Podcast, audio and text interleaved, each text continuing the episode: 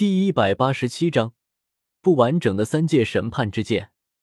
兽神帝天在原著之中也是有头有脸的大人物了，斗罗大陆的魂兽共主，整个斗罗大陆最强大的魂兽。倘若不是斗罗大陆本身的法则限制了他的极限的话，兽神帝天的成就绝对不会低，最差也是一头实力能够媲美一级神的神兽。不过可惜的是。兽神帝天生不逢时，错过了神兽主导神界的好时候，被困在斗罗大陆这个下级位面也就算了，而且还被神界所针对，完全没有突破神级的可能性。在原著之中，算是相当悲剧的一个角色了。但是，就算没有斗罗神界的针对，兽神帝天成长起来的极限，也就是实力强大的一级神了。神王的境界显然不是那么容易达到的。对于帝天而言，他天赋的极限也就是达到海神的那个水准罢了。但是，即便是一级神之中的佼佼者，斗罗神界的海神也不够李来一剑劈的。甚至刚刚，如果不是斗罗神界的四位神王联手挡下了李来的话，海神已经嗝屁过了。所以，帝天现在真的是怀疑龙生。原本他只是想要借着这次机会离开斗罗大陆，到斗罗位面之外看看的。但是这刚一出来，他们就被斗罗神界的走狗给堵了。当修罗神带领一群天神巡猎者出场的时候，帝天是真的一度以为自己要完蛋了的。然而后来发生的一系列故事，却完全出乎了帝天的预料。When you went chinky。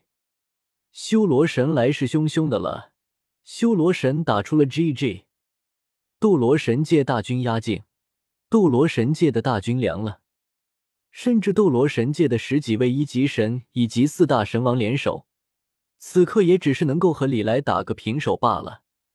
而且看样子占飓风的还是李来，这尼玛简直离谱！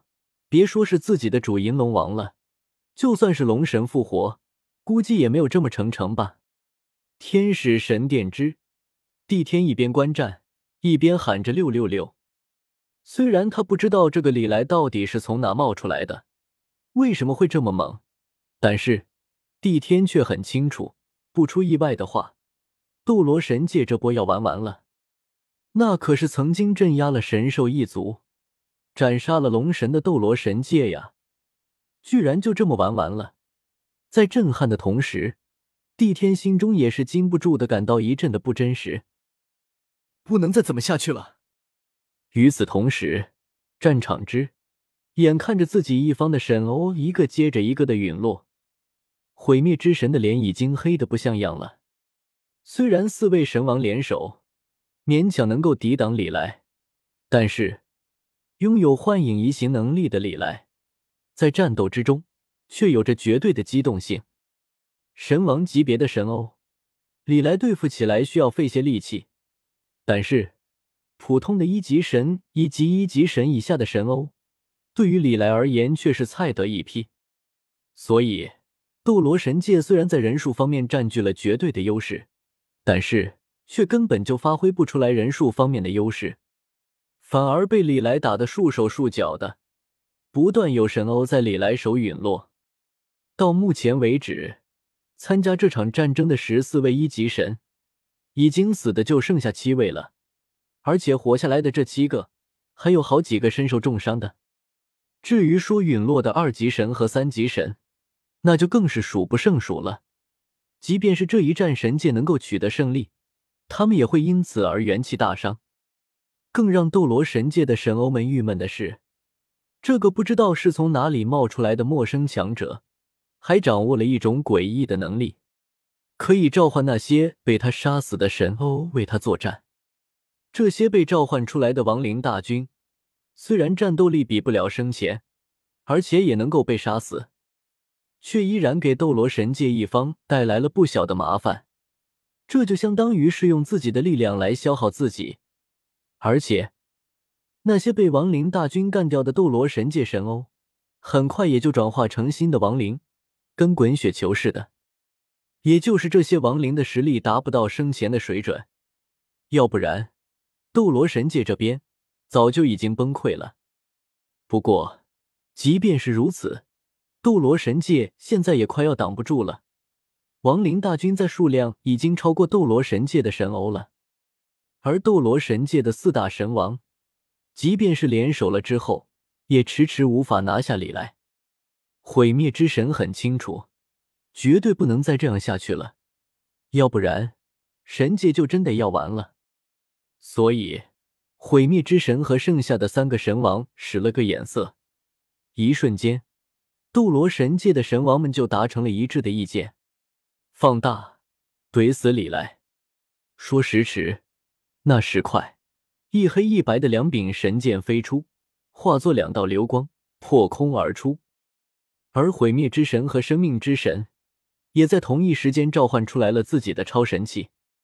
毁灭之神的超神器是毁灭权杖，此刻他所掌控的超神器同样化作一道流光，和黑白两柄神剑所融合。而生命之神所拥有的超神器，是所有超神器之中体型最大的一件，名为生命古树。从外表来看，生命古树就是一棵巨大的树，巨大的树干遮天蔽日，一眼望不到边际。每一根枝条都生长着密密麻麻的树叶，浓郁的生命气息不断从中喷薄而出。事实。生命古树就是生命之神的本体。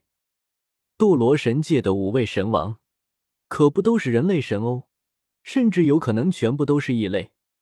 修罗神、善良之神、邪恶之神这三位到底是不是人类，还不好确定。但是，生命之神和毁灭之神这两个神哦，那是货真价实的异类。生命之神是生命古树成精。而毁灭之神，则是毁灭凝液化形，所以真要说斗罗神界不允许兽类成神，其实也不算恰当。关键是看那些成神的兽类有没有得到神界诸神的认可。像帝天这样，在神界眼中的叛乱分子，就算是结结实实的修炼一百万年，也别指望成神。但如果神界认可的话，分分钟就能够加入斗罗神界，给神界当狗。此刻，神界四大神王同时开大，所引发的异象也是相当的壮观。一瞬间，天地之间充斥着四大神王的法则：善良与邪恶，生命与毁灭，彼此对立的力量相互纠缠，又相互融合。最终，四件超神器彼此融合之后。化作了一柄巨大的光剑，正是斗罗神界最强的神技——三界审判之剑。